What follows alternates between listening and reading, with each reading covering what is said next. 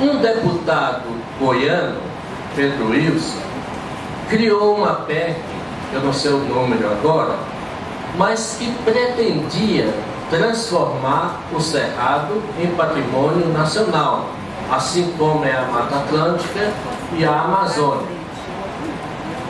Junto com o Cerrado, é, Pedro Wilson também incluiu a Caatinga, né, é, dentro dessa perspectiva de, de, de colocar os ambientes como patrimônios nacionais.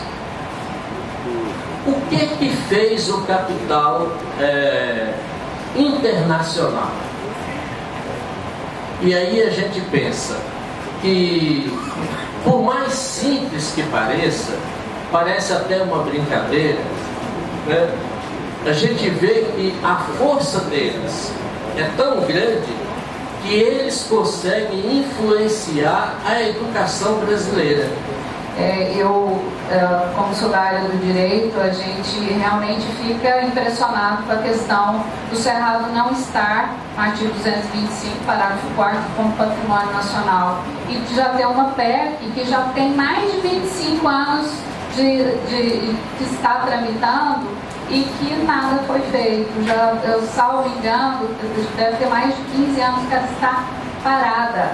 Né? E mais um detalhe, dentro da nova lei florestal, que é a 12.651, a área de Pantanal foi é, considerada como área de uso restrito mas isso não tem resultado também, né, que quis se tirar da possibilidade de ser considerado como área de preservação permanente, teria uma proteção maior. Então criaram esse novo, essa nova espécie, área de uso restrito, que na verdade não tem resultado também em proteção e a gente está vendo o que está acontecendo com o Pantanal Mato Grossense. É, professor, falei bioma, mas eu sabia que o senhor ia me corrigir, porque eu sou, evidentemente, seguidora do professor Aldair Salles e concordo com ele que a gente precisa pensar em sistema, porque se a gente pensa em sistema, a gente está pensando num conjunto de fatores que estão interligados.